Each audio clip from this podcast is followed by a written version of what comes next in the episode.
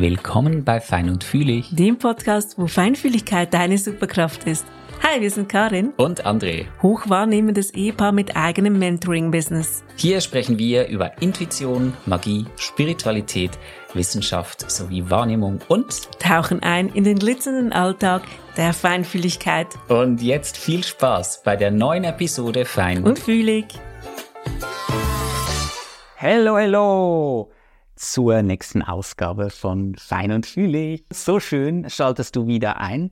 Hörst du uns zu, wenn wir über das feinfühlende Wesen sprechen, das in uns wohnt, das uns begleitet. Und in dieser Episode geht es um was? Um Family, um Familie. Family. Wir sind ganz gespannt, was wir voneinander erfahren. Und wie immer haben wir nur ganz grob was vorbereitet. Wir sind quasi mit Carte Blanche unterwegs. Wir wissen gar nicht, was du sagst und was ich sage. Wir haben das nicht abgesprochen. Und äh, lass uns da führen, intuitiv, was da uns zum Thema Family alles begegnet und vielleicht das eine oder andere Geheimnis entlocken. Ja, genau. Und wir kennen uns ja schon ganz lange. Wir sind ja schon, ja. wir haben herausgefunden, 25 Jahre zusammen. Vorher waren wir auch gute Freunde. Also wir kennen uns schon ganz, ganz gut und unsere Familien auch. Und da ist ähm, auch vieles passiert in dieser Zeit, aber natürlich auch vor dieser Zeit, was natürlich als Feinfühlige, ja, es könnte dir bekannt vorkommen, im Sinne von, was hat denn Feinfühligkeit mit Familie zu tun? Was hat es für dich einen ganz besonderen Aspekt, so feinfühlig in der Familie zu sein?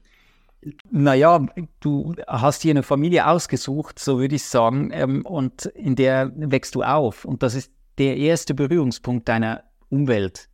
Und was da alles geschieht, das hat einen wesentlichen Einfluss darauf, wie sich deine Feinfühligkeit entwickelt und vor allem wann sich deine Feinfühligkeit entwickelt. Das ist wenigstens bei mir so.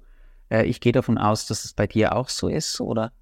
War das dir denn schon immer klar, dass du feinfühlig bist? Also ich merke so, als ich Kind war, war mir das nicht ganz so klar. Klar, dass ich anders irgendwie bin, dass ich mehr Träume, ähm, buntere Gedanken habe, würde ich es mal sagen, oder mich schon als Kind, als Kleinkind damit beschäftigt habe, was Realitäten sind. Ganz spannend, wenn ich da ähm, zurückdenke. Es war mir gar nicht so klar, dass ich die Feinfühlige bin oder ja, immer noch bin. und ähm, da habe ich gar nicht so drauf geguckt. Erst als Erwachsene, so Anfang 20, war mir das klar oder klarer, dass da Dynamiken schon auch da sind, weil ich feinfühlend bin. War, die, war das bei dir auch so? Irgendwann realisierst du, dass du vielleicht besonders bist oder sagen wir mal so, dass du anders bist mit dem startet es ja. Das Besondere wird ja dann relativiert, wenn du auf mehrere Menschen triffst, die das eben nicht sind oder die das eben nicht haben. Und dann kommst du dir als Kind zumindest, war es bei mir so, nicht wirklich besonders vor, sondern zuerst mal anders. Und damit umzugehen, das war meine eigentlich erste Berührung, das war nicht mal primär so in der Familie. Also bei mir, ich habe ja noch einen zwei Jahre älteren Bruder und der ist auch feinfühlend unterwegs. Bei dem ist es aber anders ausgeprägt. Also der nutzt das nicht so bewusst oder nicht so auf diese Art und Weise, wie, ähm, wie natürlich ich das tue. Und das war so der erste Punkt. Aber ich war eher der zurückgezogen, gut äh, alleine spielend im Zimmer, ähm, wie gesagt, mit einer blühenden Fantasie und konnte mich da gut beschäftigen, hatte auch immer viele imaginäre Freunde oder viele Freunde, die, ähm, sagen wir, feinstofflich, heute weiß ich das ja, die feinstofflich war. Damals war das für mich normal. Ähm, meine Mutter ist dann jeweils ins Zimmer gekommen und hat ähm, quasi nachgeguckt, ob ich überhaupt noch lebe, ob ich noch da bin, ähm, weil ich da über Stunden einfach mucksmäuschenstill für mich im Zimmer war. Ja, also ich habe auch einen älteren Bruder, sieben Jahre älter. Und heutzutage kann ich sagen, der ist sehr feinfühlend, hat sich aber zum Kopfmenschen ähm, gemacht, sozusagen. Weil er würde wahrscheinlich sagen, er ist überhaupt nicht feinfühlend im Sinne von, wie ich, sondern er sieht es, ich glaube, ganz anders. Ich weiß noch, ich habe ihn mal gefragt, ähm, wie fühlt sich denn für dich ähm, gelb an? Und ich weiß noch, er hat mich über den Tisch angeguckt. so quasi, hast du was getrunken? So quasi. Ähm, und da habe ich gesagt, aber ja, das, diese Farbe macht ja ein Gefühl, wenn du die anguckst. Und er hat mich angeguckt und hat gesagt, ich könnte nicht sagen, was. Und heutzutage habe ich schon das Gefühl, er ist sehr, sehr feinfühlend, ähm, ist ganz ein feiner Mensch auch. Aber ich glaube, diese Kreativität wurde immer mir zugeschrieben. Also, dass ich irgendwie anders denke oder dass ich irgendwie das sehr oft mit Fühlen verbinde oder ähm, dass ich da außerhalb der Box. Ich glaube, bei ihm war es eher dieser nicht so ein großer Mut und vielleicht nicht so ein Rebellenherz wie bei mir, ähm, außerhalb dieser Box zu zu funktionieren, sondern er war ähm, vielleicht als erstes Kind auch sehr sehr ähm, bedacht darauf, in der Box zu sein. Und ähm, aber heutzutage, wie gesagt, würde ich ihn auch als feinfühlend, als nicht so wissender als zur Feinfühligkeit zählen. Bei mir war es erst mit 20. Ich glaube, wir haben ja uns ähm, kennengelernt um die 20, etwas vorher, und haben uns ein wenig angesteckt mit dieser Dynamik. Ich war ja als Jugendliche gar nie so in einer Phase, als Rebellionphase oder so, sondern ähm, habe immer das Gefühl gehabt, unsere Familie ist alles so gut. Und dann Kannst du oder vielmehr deine Erfahrung mit Familienstellen? Kannst du dich noch erinnern? Ja, ja, ja das war ganz spannend. Ähm, so als Jugendlicher ist es ja auch nicht normal, dass du dich jetzt über diese tiefen Themen der Spiritualität ähm, austauscht. Zumindest nicht, wenn du, wenn du so ein in, in, in wirklichen ersten Liebschaften unterwegs bist und so weiter. Oh, erste Liebschaft. Ja. Und, und, naja, wir, wir können ja sagen, dass wir 25 Jahre jetzt äh, in diesem Jahr ähm, zusammen sind und da rückt vielleicht die Vergangenheit wirklich in die Ferne. Also nach 25 Jahren merke ich, ähm, habe ich überhaupt noch alles präsent, was da in 25 Jahren da ist. Gab es ein Leben ohne mich? Ja. Hast du das mal zumindest, das Gefühl? zumindest kann ich es mir nicht mehr vorstellen, ähm, auf eine ganz schöne Art und Weise. Naja, eben das war ja der erste Berührungspunkt. Bei mir war es ja die Gesundheit und da war es schon so, dass ich ähm, dass ich mich dann geöffnet habe, außerhalb der Familie nach neuen Möglichkeiten gesucht habe. Sehr geprägt über, die, ähm, über das Medizinische, über die Schulmedizin. Ähm, mein Vater selber war auch in der, in der Pharmabranche unterwegs und da war es irgendwie klar, dass die, vor allem diese Schulmedizin so präsent war. Und erst dann, das war im Teenageralter, wurde ich, kam ich in Berührung ähm, über gesundheitliche Themen mit, äh, mit Shiatsu zum ersten Mal, mit Alternativen oder mit Komplementärmedizin. Und ähm, das hat mir dann über einen Berufskollegen, jetzt erinnere ich mich, war es dann so, dass ich da übers, äh, zum Familienstellen gekommen bin. Das war damals ähm, äh, präsent, ein Arbeitskollege, äh, die Frau war da involviert und für mich war klar, das wusste ich schon intuitiv, da gehe ich hin, äh, da gibt es für mich was zu holen, da gibt es ein Geschenk. wir sind ja gemeinsam wir sind, wir sind gemeinsam hingegangen. Ich habe nicht gewusst, auf was ich da mich einlasse. Ähm, ich war da ja eher unterwegs noch in der in dieser Zeit, ich glaube nur das, was ich anfassen kann, weil ich so stark auf verdrängt habe, dass ich da mehr wahrnehme. Und ähm, ich ging da aber mit, es hat mich interessiert und ähm, war extrem geflasht, was da passiert. Also so, wer schon an so Familienaufstellungen gewesen ist, weiß, ähm, da passiert mehr, als man denkt, ist da. und da habe ich dann auch meine Familie aufgestellt weil ich gedacht habe, ja, mache ich auch mal mal gucken. Und es hat eine Riesenwelle ausgelöst bei mir. Und ähm, dazu mal war das super cool, weil es wirklich die erste große Schritt war, zu wirklich erwachsen zu werden, wirklich auch einen Perspektivenwechsel zu machen auf die Familie und auf die eigene Rolle auch. Also ich weiß da, das hat mich schon ziemlich durchgeschüttelt. Weiß nicht, ob du das noch weißt, dass ich da teilweise nur noch geheult habe, weil ich plötzlich gemerkt habe, das Bild, meine Illusion von meiner Familie, nicht weil es gut oder schlecht war, sondern weil ich das immer als Illusion aufgebaut habe und die Dynamiken gar nie wirklich verstanden habe. Und dann plötzlich zu merken und auch, muss man sagen, Familienstellen ist ja nicht immer dogmatisch, aber damals, als ich es kommt ein wenig darauf an, bei wem. Und ich habe es schon damals schon ziemlich als dogmatisch wahrgenommen, im Sinne von, dass man bei mir gesagt hat, es gibt noch Geheimnisse und es könnte das und das sein. Und es hat mich ähm, sehr, sehr, mm, ja, in, in Krise gestürzt auch. Und ähm, da, das war nicht ganz so einfach in dieser Zeit, aber eben auch die erste wirklich große Krise von mir, wenn man so will, ähm, die, wo, wo wirklich meine Emotionen auch ähm, ja, gelebt wurden. Diese, diese Krise war da vielleicht auch, weil wir haben es ja gemeinsam gemacht, dass so die Ordnung, diese familiäre Ordnung, wie wir sie kennen, dass die einmal durchgeschüttelt, einmal quasi Weihnachtskugel schütteln da und ähm, tatsächlich einfach das zu oberste nach unten kehren und umgekehrt, so dass tatsächlich du dich da neu finden musstest, auch mit deiner ja. Neue Perspektiven zu finden und auch der erste Schritt auch zu merken, ich will mehr, nicht mehr Krise, sondern mehr erfahren, in welchen Dynamiken da ich stehe. Dass das ja nicht abhängig, also unabhängig von es ist nicht so, dass ich erwachsen werde und dann einfach ähm, mich bin, sondern dass ja ganz vieles, was in der Ahnenlinie ist, ja auch in Dateien von mir ist. Und mir das bewusst wurde, dass ganz viel Unbewusstes ja da ist und ich auch unbewusste Rollen einnehme. Und das war ja bei dir, glaube ich, ähnlich. Ja, absolut. Also ich glaube, das ist das Erste, was passiert in dieser Familie, wenn, wenn du erwachsen wirst oder wenn diese Feinfühligkeit sich auch zeigt ich glaube, das ist immer die Rolle.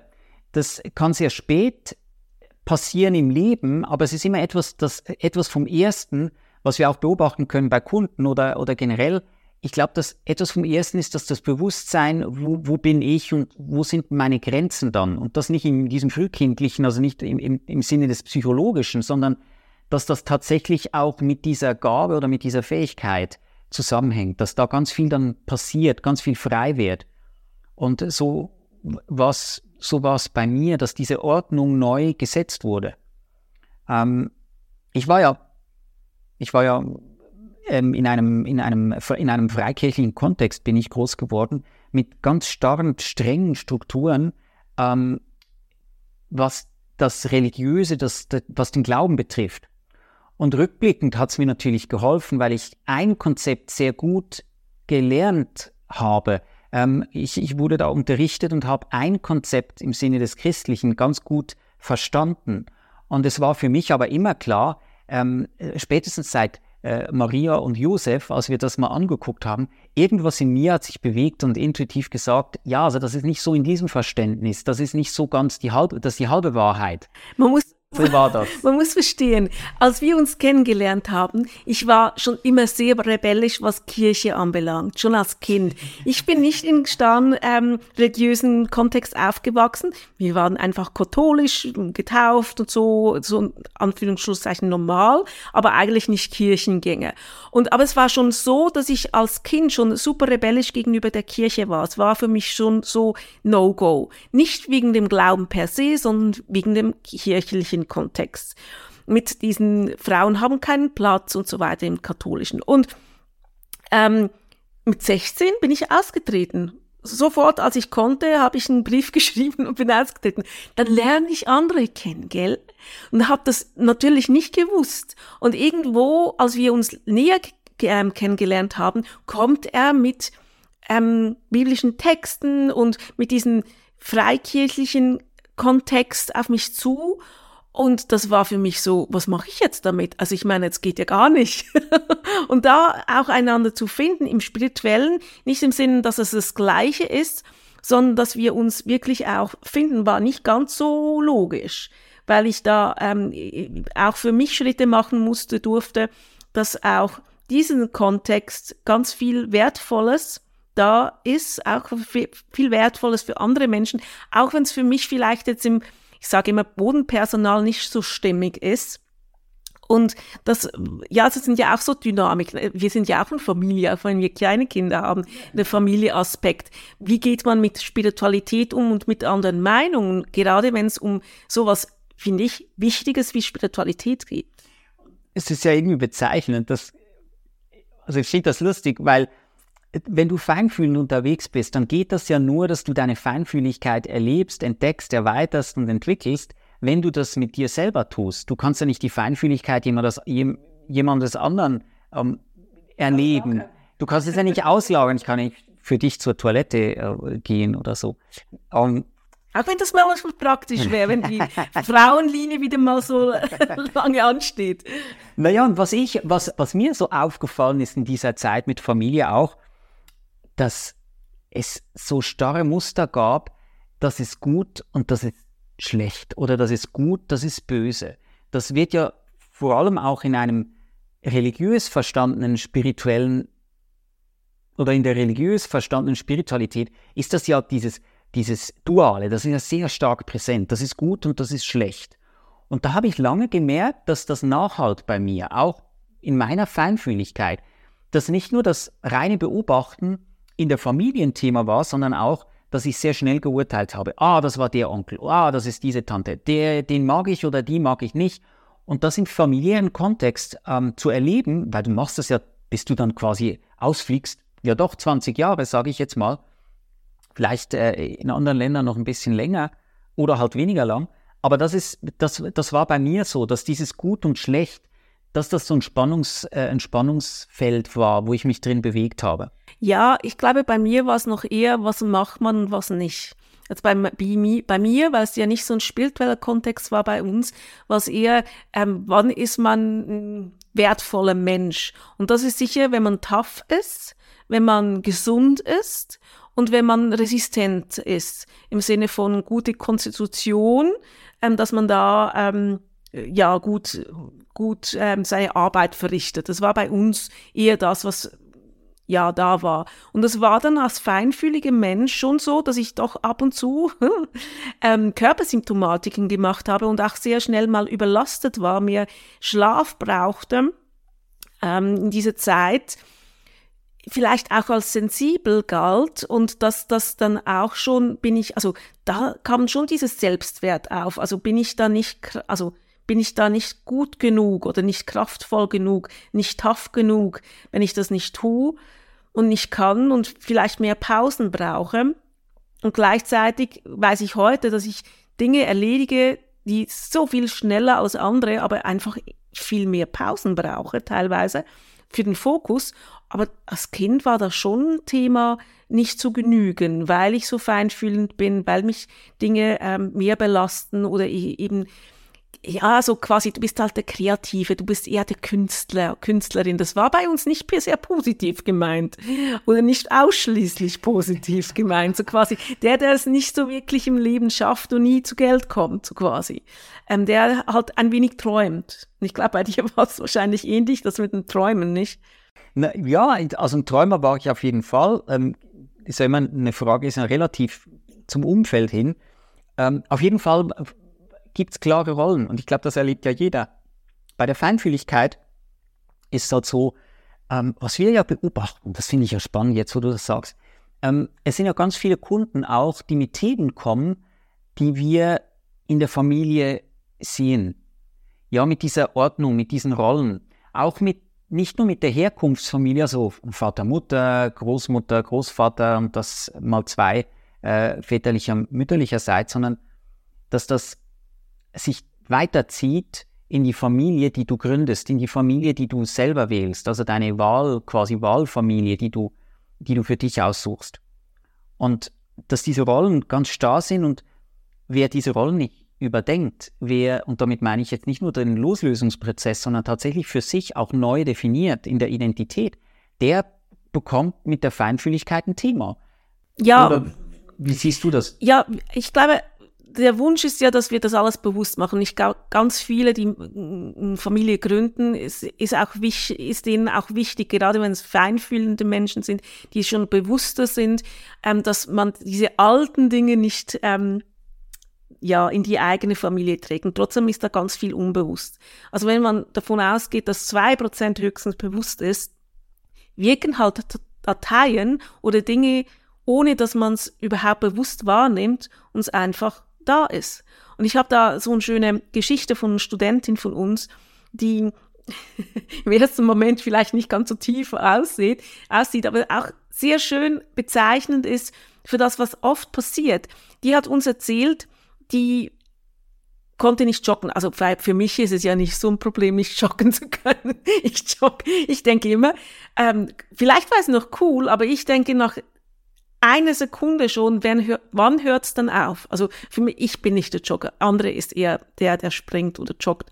Aber die Person hat gesagt, ähm, da, ich hatte immer wieder so einen Anlauf genommen, habe auch einen glaube ich, einen Mann geheiratet, der Marathon läuft und habe immer wieder gedacht, ah, das ist mein Schweinehund, der mich dazu äh, bringt, eben nicht diszipliniert genug zu sein, um zu joggen jeden Tag oder so. Und die hat uns dann erzählt, dass sie das erste Mal mit uns in Kontakt kamen, wir was über Mindset und Glaubenssätze und so und eben diese Dateien in der Ahnenlinie erzählt haben, ist sie dem so ein wenig nach der, auf den Grund gekommen und gesagt, ich habe mich erinnert, dass meine Mutter immer erzählt hat, wir sind eine Familie, die nicht joggt. Und dann ist ihr bewusst geworden, hat dann einmal nachgefragt, wieso erzählst du das denn immer? Und die Mutter hat dann gesagt, ja, was so ist, so wie man halt unterwegs ist, gell? Und irgendwie haben sie sich dann noch weiter nachgeforscht und haben irgendwann gesehen, dass ein Großvater oder Urgroßvater, und das wussten beide nicht, dass der während einem Joggen, also während Springen, Rennen, ähm, ähm, einen Herzinfarkt gemacht hat. Und das ist natürlich eine Datei, eine Ahnendatei.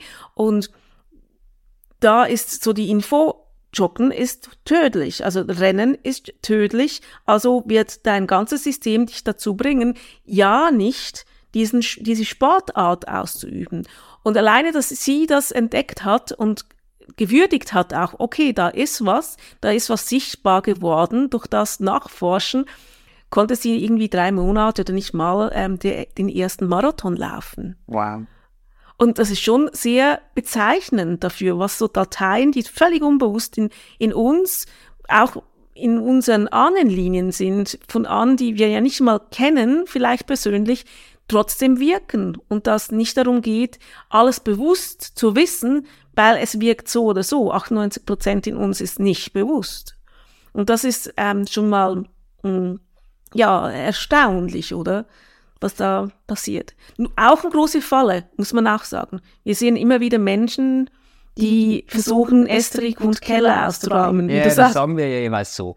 Also, dass wir Menschen treffen, die gerade auch feinfühlend auf diese Schiene, ich würde mal sagen, geraten und den Eindruck haben, ohne dass die Vergangenheit bereinigt ist, was auch immer das bedeutet, das Bereinigte, aber ohne dass sie das alles angeguckt haben, würde dieses Leben nicht wirklich funktionieren.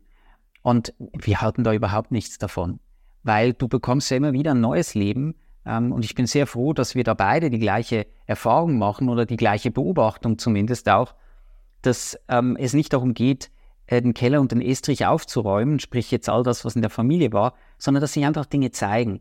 Du siehst es ja am Resultat und wir erleben es auch bei uns, dass da geht so viel, indem man es einfach bearbeitet, indem man es anguckt, indem man ähm, eine neue Perspektive drauf wirft, wenn es kommt. Also wenn dir das bewusst wird, dann mach das. Und dann haben wir ja auch das Vertrauen, dass dann der Moment auch kommt, wo man solche Dinge anguckt. Also wir hatten nichts davon, von Keller und Estrich aufzuräumen und wir hatten auch nicht was von prophylaktisch, da in der, in der, in vorausschauend vorsichtig da Dinge schon äh, zu tun, ähm, um da was zu verhindern. Auch diese Perspektive finden wir nicht so sehr sinnvoll.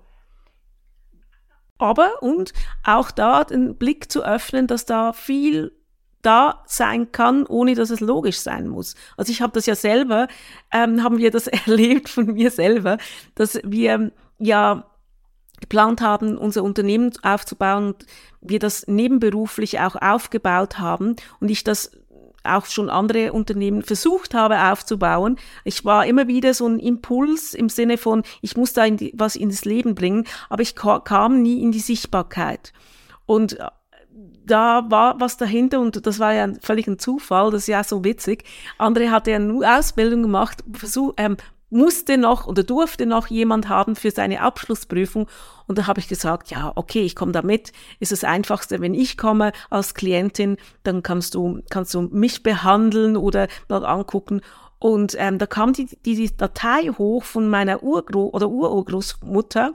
Ähm, und das war für, völlig für mich, völlig nicht auf dem Schirm und ich wollte da auch gar nichts machen oder so, sondern. Was war denn das für eine Datei? Datei war, ähm, dass ich doch meine Urgroßmutter oder Urgroßmutter gesehen habe, wie sie ein ähm, ja, wie soll ich sagen, ein körperlicher Übergriff, ein sehr starker, dramatischer körperlicher Übergriff ähm, erlebt hat und das total im Schweigen. Und es war jemand, im Nachhinein habe ich da auch ein wenig geforscht, ähm, die, die, nur noch immer schwarz getragen hat, die sehr oft diese, ähm, einfach diese Datei, was ihr Furchtbares, kann man sagen, passiert ist, da gesehen wurde und da auch so ein Datei bei mir war, als Frau gesehen zu werden in der Sichtbarkeit ist, ist, ist extrem gefährlich.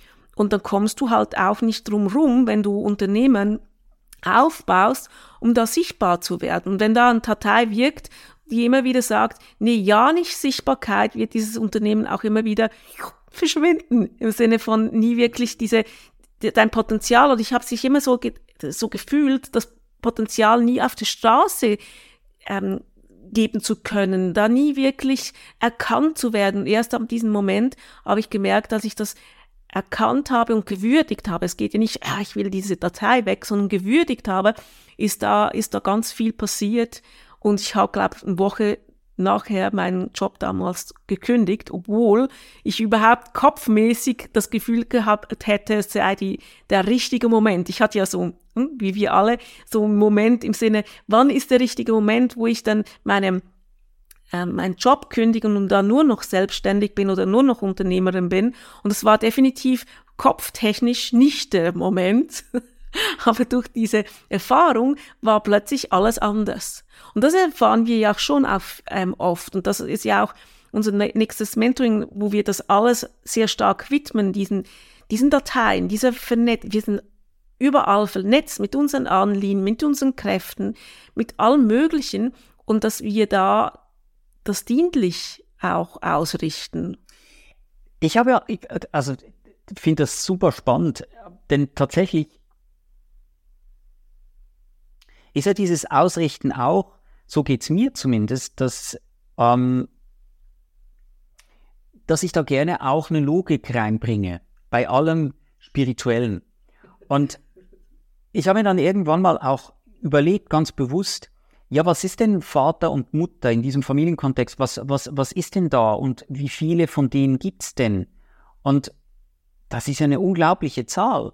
Also wenn du Vater und Mutter und Großmutter und dann wieder eine Generation zurück, wie viel Einfluss, wie viel von diesen Dateien oder von dieser Dynamik von Erlebten wird überhaupt abgespeichert und steht dann irgendwie eingreifend, regulierend, chaotisch, ordnend in, spielt in unser Leben. Ja, und was bist du denn noch als Ursens, oder? Das ist ja auch noch, also wir sind ja nicht nur, und das ist vielleicht auch unser, unser Glaubenssatz oder so wie wir es sehen, wir sind ja nicht nur das Produkt ähm, von Menschen, die schon gelebt haben, sondern da sind die Dateien, die durchaus wirken in der Anlinie und durchaus aber auch wir als Uressenz. Und ist vielleicht das, was wir oft bei feinfühligen Menschen hören, die sagen, ich habe das Gefühl, ich bin auf dem falschen Planeten oder ich bin noch nicht angekommen oder ich weiß gar nicht, wer ich bin. All diese Aussagen und die fühlen natürlich, was ist, was ist Datei, was eigentlich nicht wirklich ich bin, zwar durchaus auch dienliche Sachen sein können und was, wo spielt ein Feld, das einfach eine Dynamik hat, das mit, ja, einfach Dynamik hat mit mir. Und weil das so wichtig ist, weil da so viel mit reinspielt, rein mathematisch auch jetzt in der Wahrscheinlichkeitsrechnung beispielsweise, ähm, das, da ist es einfach wichtig, das auf, ein neu, auf eine neue Art anzugucken. Dass du da hier nicht ähm, vom, vom Kleinsten ins Größte gehst. Ja, und, und lost wirst. Genau, da, das ist ja was so, da wirst du ja nie fertig. Sondern dass tatsächlich das darum geht, dass du eine, selber eine Einordnung vornehmen kannst. Spätestens dann immer, wenn es dir bewusst ist. Und vor allem mit dem vernetzt, wo du als Ursensor siehst. Und das ist auch bei Legendary, eben dem Mentoring, das wir haben, auch ein wahnsinnig großer Teil, denn wir in der Urfrequenz haben ja auch schon Vernetzungen. Also wir haben nicht nur Vernetzungen an Linie, sondern auch in verschiedene andere Felder. Vielleicht ja, in andere Welten. Mhm. Andere Welten auch teilweise. Und ähm, das ist was sehr, sehr Dienliches, wenn man das auch weiß und bewusst macht und sich auch darauf auf, ähm, ausrichtet und nicht immer sagt, was ist alles geschehen in meiner Familie, was alles, was viele Feinfühlige sagen ja, ich bin die, die alles auflösen muss. Ich bin die Erste, die alles anguckt. Ich bin die, die aufarbeitet. Und so soll es nicht sein, diese, finde ich, in dieser Energie von, oh, es ist schwer, alles ins Licht ähm, zu ziehen. Es gab einen Moment, wo ich mich teilweise auch so gefühlt habe in meiner Familie, das Gefühl gehabt habe, alles, was nicht angesprochen wird, ähm, zehre ich ins Licht und ähm, ich bin die, die alles auflöst und die, die ähm, vorwärts macht und so. Und dann zu merken, ja, gebe ich mir die Rolle weil ich feinfühlend bin, weil ich teilweise das Gefühl habe, ich habe diese Aufträge, weil ich es halt spüre. Viele Feinfühlende nehmen auch diese Aufträge einfach wahr, weil sie es fühlen, aber haben gar nie gefragt, ist es wirklich mein Auftrag? Und da kann dann schon die Erschöpfung da sein und dieses hundertste Seminar, wo man das Gefühl hat, muss ich wieder die Familie aufstellen und wieder was bewegen. Ja, und dann, und dann dranbleiben. Also ähm, das, das ist auch noch nach zehn Jahren noch nicht vorbei ist und gelöst. Und, und eigentlich gar nicht weiterzukommen. Ja, eigentlich nur Altes aufzulösen. Und, und ich glaube nicht, ich glaube nicht, dass das der Sinn ist, unser Leben, sondern der Sinn ist wirklich, das auf die Straße zu bringen an Potenzial, was in uns steckt. Ich möchte mal kurz zurück weil, weil mir da noch was ähm, eingefallen ist. Vielleicht kennst du den oder hast den auch schon gesehen. Es gibt da jemand, der eine Verbindung herstellt. Also der sucht, äh, der sucht, äh, du sagst eine Person und dann irgendwie hat er ein Foto und dann findet der eine Verbindung zu dir ähm, über sieben Ecken. Und es gibt ja diesen Spruch, dass über sieben Ecken bist du mit allen verwandt. Und tatsächlich hat das was. Also bekannt. genau oder oder bekannt zumindest. Und das finde ich schon noch spannend. Also die Familie, wenn wir es jetzt nur im Sinne von Blutlinie angucken, aber die Verbindung zu allen Menschen, und das ist jetzt nicht nur im esoterischen Sinne ge äh, gesprochen, sondern tatsächlich. Ja, im systemischen, ja, ja. Im systemischen, wie, wie eng wir über sieben Ecken alle erreichen. Ich finde das fantastisch. Ja, ich bin auch schon in ÖV gesessen vor ein paar Jahren und gedacht, was? all, all die bin ich auch. Kann nicht sein. ja, das kommt mir ein ganz spannende Themen rein, wenn, da, wenn du denkst, dass du da mit Personen, ähm, mit Personen bekannt bist, die du vielleicht sehr gut magst oder sehr, ähm, sehr wertschätzt oder vielleicht eben nicht. Es gibt ja auch diese Theorien, dass man sagt, die Realität oder ähm, haben wir selbst kreiert und jeden einzelnen Menschen, der in unserer Realität da ist, ob das der Bäcker ist oder der Partner, ist von uns kreiert. Finde ich auch ganz, ganz spannend. Ähm, das ist eine andere Sichtweise vom, ähm, ja, vom Begegnen quasi.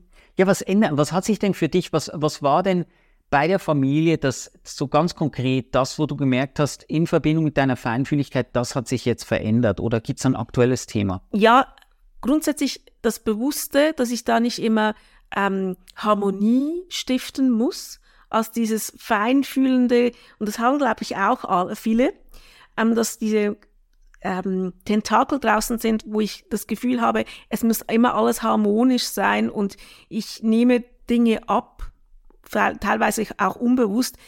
Ähm, das hat sich stark verändert, weil ich da was drehen durfte und das ist oftmals wirklich auch von der Haltung abhängig. Und das andere ist, ähm, ja, wenn du das Aktuelle ansprichst, meine Mama, die ähm, zeigt im Moment ganz starke Demenzsymptome. Und das ist natürlich jeden Tag eine neue Welt. Also äh, das ist ganz ähm, spannend, auch eine Tochter, die sich schon seit Kindheit mit Realitäten befasst quasi. Schon als Kleinkind ich mir überlegt habe, was ist, wenn das alles Illusion ist und so weiter. Ähm, hat jemand in der Familie, jetzt, wie die Mama, die sehr, mir sehr, sehr nah ist, die plötzlich in andere Realitäten, in anderen Realitäten und Zeitlinien auch ist. Was äh, auch spannend sein kann, natürlich auch sehr emotional. Und ähm, im Moment ist ja das erste Mal in ihrem Leben überhaupt ähm, alleine, im Sinne von, dass sie in einer ähm, ein Ferienbett, sagen wir, ein Urlaubsbett ist, um die Entlassung für meinen Vater ein paar Tage, dass er wieder Kraft tanken kann für die Pflege auch. Und ähm, das war, das wäre, glaube ich, vor 15 Jahren ganz was anderes gewesen. Ich hätte da sehr stark mitgelitten. Ich hatte, hätte da sehr starke, ähm, nicht nur Zweifel, sondern auch, ich hätte da ganz, ich bin mir ziemlich sicher, ich hätte da sehr starke Körpersymptome gemacht. Weil wenn ich da ähm, vor 15, 20, 30 Jahren jeweils irgendwas sehr Emotionales erlebt habe, habe ich sofort ganz, ganz starke Körpersymptomatiken gemacht. Und heutzutage ist es nicht mehr so, weil ich da ganz anders damit umgehe und auch der anderen Perspektive nebst der Emotionalität auch haben kann zu sagen, wow, meine Mama hat das erste Mal in ihr Leben ihr eigenes Zimmer zum Beispiel. Und was für ein Geschenk auch das zu erleben, was sie sich selber nie geschenkt hätte. Sie war ihm immer schon jemand, der die, ähm, nie alleine gerne alleine war oder nicht alleine im Sinne von der Familie. Sie wollte immer sehr eingebunden sein in Familie. Und ähm, das ist schon ein großer Schritt und das dann auch ein Geschenk zu sehen für mich, dass ich da ähm, neue Perspektive auch und hier auch neue Perspektiven zutraue. Es ist auch das Zutrauen. Hm? Zu merken, da ist jemand sehr traurig und trotzdem traue ich das der Person zu. Das ist komplett was anderes. Und darum kann ich jetzt auch, glaube ich, auch in meinem gesunden Körper sein und trotzdem ähm, ein Teil davon sein, ja. Wie gewinnst du denn diesen, diesen Abstand oder wie nivellierst du dann diese Nähe und diese Distanz, die eine solche Situation ja auch mit sich bringt? Ich glaube, als Feldleserin, und das sagen wir gerne, dass die feinfühlenden Menschen Feldleser sind. Das heißt, wir können uns verbinden, auch über Distanz mit Menschen, mit Situationen und so weiter. Und jetzt ganz ähm, spezifisch mit meiner Mama. Ich, ich gehe da immer in Verbindung, obwohl ich sie im Moment nicht über Telefon höre oder wenn ich sie nicht sehe. Ähm, sondern gehe auch in diese in dieses feinstoffliche Verbinden dass dieses Geistwesen, das wir auch sind, ähm, dass die, die Möglichkeit hat, auch zu reisen über Distanz und in Verbindung zu sein und da immer wieder auch es geht nicht ums Abchecken, geht sehr gut oder nicht gut, sondern auch immer wieder diese Verbindung zu stärken, diese Verbindung der Liebe zu stärken, nach dieses Zutrauen, ähm, dass ich ihr das zutraue, dass ich weiß, dass sie ganz viel Stärke gewinnt auch durch das und dass sie genauso wertvoll ist wie schon immer, auch wenn sie Dinge nicht mehr aussprechen kann, auch wenn sie Dinge nicht mehr weiß, auch wenn es Dinge ganz anders passiert, andere Persönlichkeitsaspekte auch da sind und trotzdem sie diese Stärke trotzdem hat und wert ist. Ich glaube, das ist der Aspekt, der mich auch in dieser Zeit sehr stark unterstützt. Es ist eine sehr intensive Zeit, wenn, ähm, wenn da die Mama ähm, sich quasi eine neue Rolle sucht oder die, die Rolle der Mutter, die Rolle der Persönlichkeit, der Identität sich verändert. Ja, ja, plötzlich die, die Sicherheit gegeben hat im Leben, ähm, braucht jetzt sehr viel mehr Rahmen oder ganz viel mehr ja, es ist, es ist immer wieder eine neue Welt und ein neu, neues Einlassen darauf. Ist denn, ist denn die Feinfühligkeit hier eher hinderlich oder eher förderlich? Ich glaube persönlich, ich sehe das immer gerne als Gabe. Und daher sehe ich dieses Hinderliche gar nicht, weil was bringt's mir? Mir bringt's ja was, wenn ich diese, diese positive Aspekt sehe. So bin ich unterwegs im Leben. Und ich glaube, durch das, dass ich diese, dieses Feldlesen habe und dieses, ich, ich kann auch, wenn sie da ist, noch mit der ursprünglichen Anführungsschlusszeichen Mama in Kontakt sein, ähm, ist das ein und natürlich aber auch das Feinfühlige, dass ich sehr oft weine. Und nicht, weil ich, ähm, weil ich das Gefühl habe, ich zerbreche, sondern weil es einfach so ist, dass es mich teilweise berührt, teilweise traurig macht, teilweise, teilweise auch wütend macht, wenn Persönlichkeitsaspekte da sind, die vielleicht ähm, nicht mehr oder noch nicht so gekannt habe von meiner Mama und die da teilweise auch triggern, natürlich, ähm, und teilweise auch Altes triggern, gell?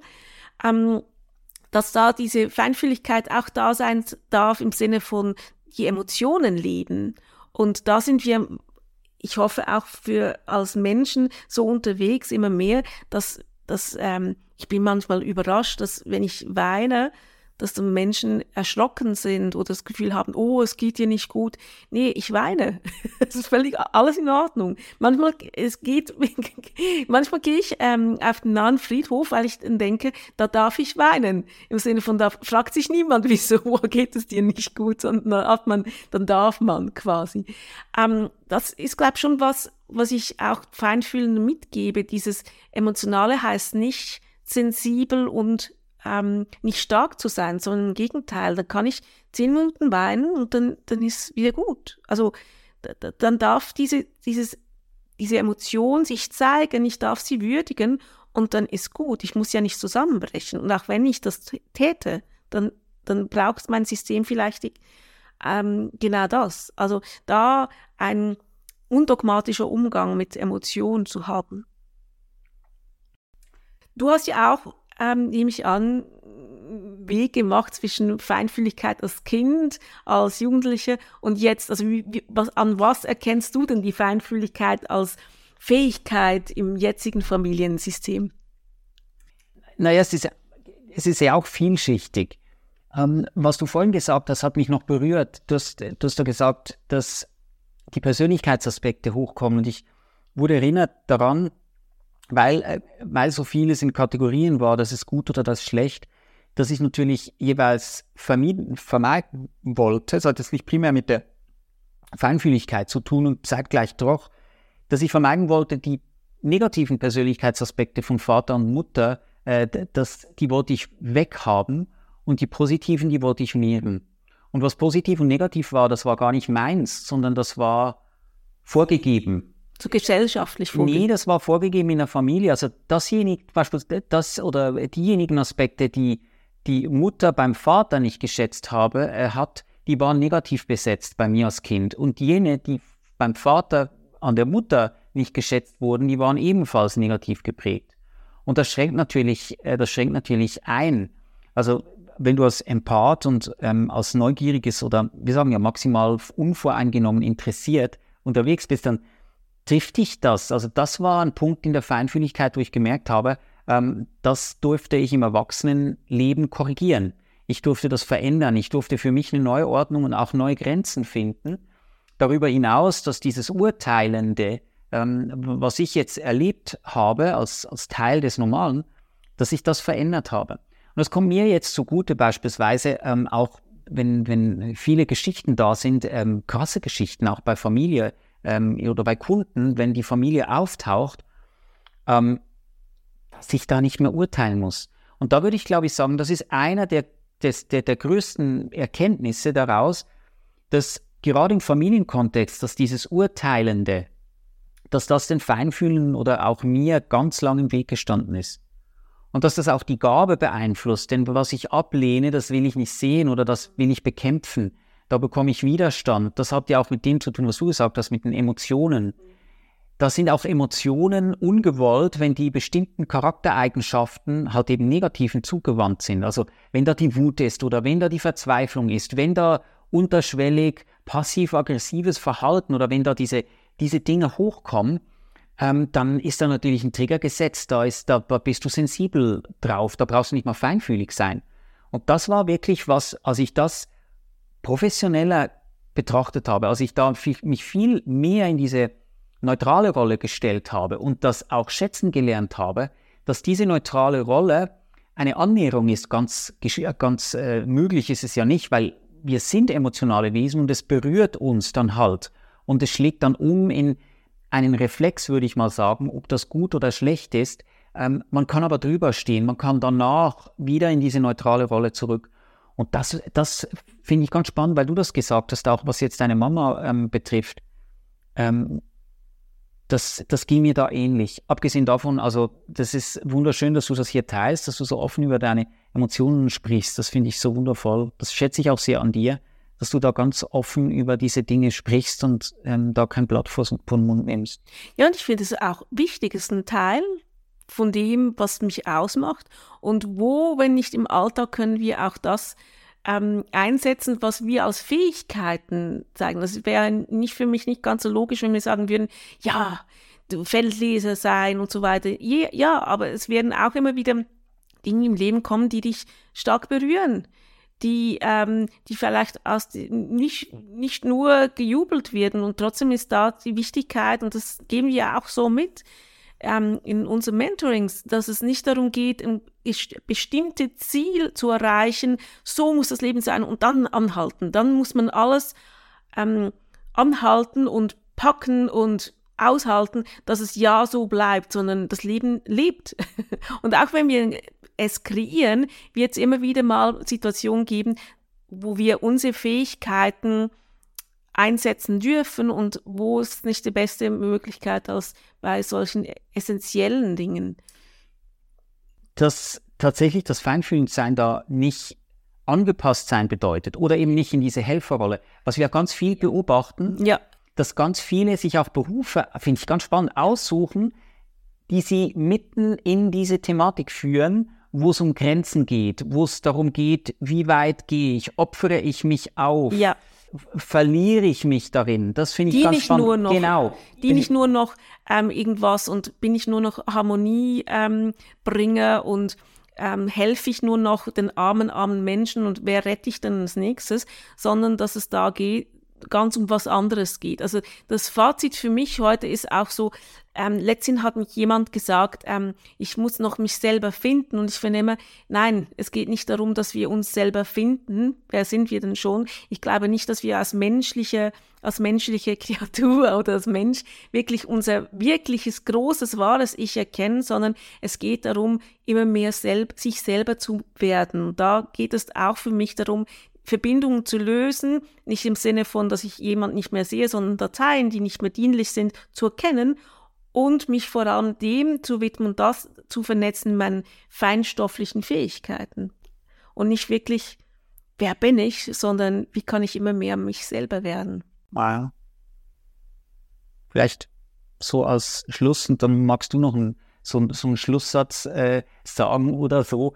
Ähm, ich habe, ich, mir wird gerade bewusst, dass dieses, das, ich glaube, feinfühlend sein und feinfühlend durchs Leben gehen bedeutet halt eben Grenzen noch mehr wie andere, die nicht mit dieser Gabe so ausgeprägt ausgestattet sind, dass man die eigenen Grenzen gut kennt.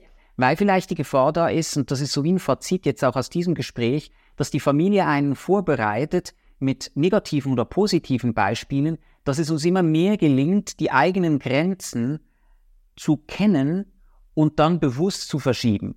Und dass wir diese, diesen Auftrag halt haben, weil wir besonders feinfühlend sind, dass wir es wirklich ähm, kultivieren können, dass wir diese Grenzen verschieben, kultivieren. Unsere Grenzen und dann auch, wie nah möchten wir andere lassen. Und das finde ich ganz, ganz wichtig, dass auch im Familienkontext, dass Familie, Familien eine Familie gründen oder wieder in einen neuen Familienverband. Du heiratest ja dann und dann hast du deine, äh, die Schwiegereltern und so weiter. Das heißt, das hört ja nie auf. Ähm, selbst wenn du alle biologischen quasi verlieren würdest, sind ja die Ahnenlinie trotzdem da. Ich glaube, auch da ist es ganz, ganz wichtig, diese Grenzen zu setzen und zu anerkennen. Und zwar nicht auf eine Art und Weise, ich stoße die weg, es ist negativ verhaftet. Also ich muss einen Grund finden, um nichts mehr mit denen zu tun zu haben. Und dann mache ich daraus, äh, die sind alle schlecht, ich lehne die alle ab und die sind alle blöd und die haben mir vor zehn Jahren das und das äh, gemacht. Sondern dass das auf eine Art und Weise ist, die mit mir zu tun hat, wo ich sagen kann, ähm, hier nutze ich die Feinfühligkeit, um im Frieden oder mit sich selber zu definieren und lieb zu sein und im Frieden zu sein, was diese Grenzen bedeuten, ohne dass ich da jemanden oder etwas verletzen müsste. Ich glaube, für mich ist es das Würdigen als ähm, ah, Satz. Ja. Das Würdigen von dem, was ist. Und da sind wir nicht mehr in diesem, was ist gut, was ist schlecht, ähm, wer muss ich rächen und wer muss, müsste sich entschuldigen, sondern dieses Würdigen von allem, was ist, weil es alles, alles hat einen irgendeinen Zweck. Und dass ich da auch diese Würdigung mache und dann auch bewusst bin, was will ich. Es geht nicht darum, etwas aufzuarbeiten, irgendwas wegzulassen, irgendwen wegzustoßen, sondern zu würdigen und sich auszurichten in sein Potenzial, in dem, was eben was, was ich vorher gesagt habe, immer mehr sich selber zu werden, ohne irgendwas zu sagen, das ist aber schlecht, das will ich gar nicht. da äh, irgendwas abzulehnen, wo, wo die, Ahnenlinie schon da ist, ganz schwierig, weil es ist ja immer auch, auch ein Teil von dir. Es geht nicht darum, etwas auszulöschen oder eine Datei zu löschen oder geht nicht, quantenphysikalisch geht das nicht. Also das heißt, es geht immer ums Würdigen, ums Sehen, ums Würdigen und ähm, Vergebung hat nie zu tun mit wer anderem, sondern immer mit dir selber, egal was da passiert ist. Ähm, dass es wirklich darum geht, zu würdigen und auszurichten, wohin geht's, quasi wie in, ähm, dann in die Sonne sich ähm, auszurichten und zu sagen, okay, und was kann ich jetzt in, auf die Straße bringen mit dem? Wo darf ich wirken damit? Ihr Lieben, wir sind schon wieder am Ende dieses Podcasts. Ein Gefallen kannst du uns tun. Lass doch eine Bewertung da. Am liebsten fünf Sterne, das hilft uns, dass andere, die feinfühlen unterwegs sind, diesen Podcast auch ausgespielt bekommen, kennenlernen. Und äh, wenn du uns eine liebe Nachricht schicken möchtest, dann darfst du das gerne. Wir freuen uns. Vielleicht ist eine deiner Fragen dann beim nächsten Podcast auch mit dabei. In der Zwischenzeit Ganz viel Glitzer. Ganz viel Glitzer. Du kennst das von uns. Alles Liebe und Alles bis Liebe. nächste Woche. Ciao.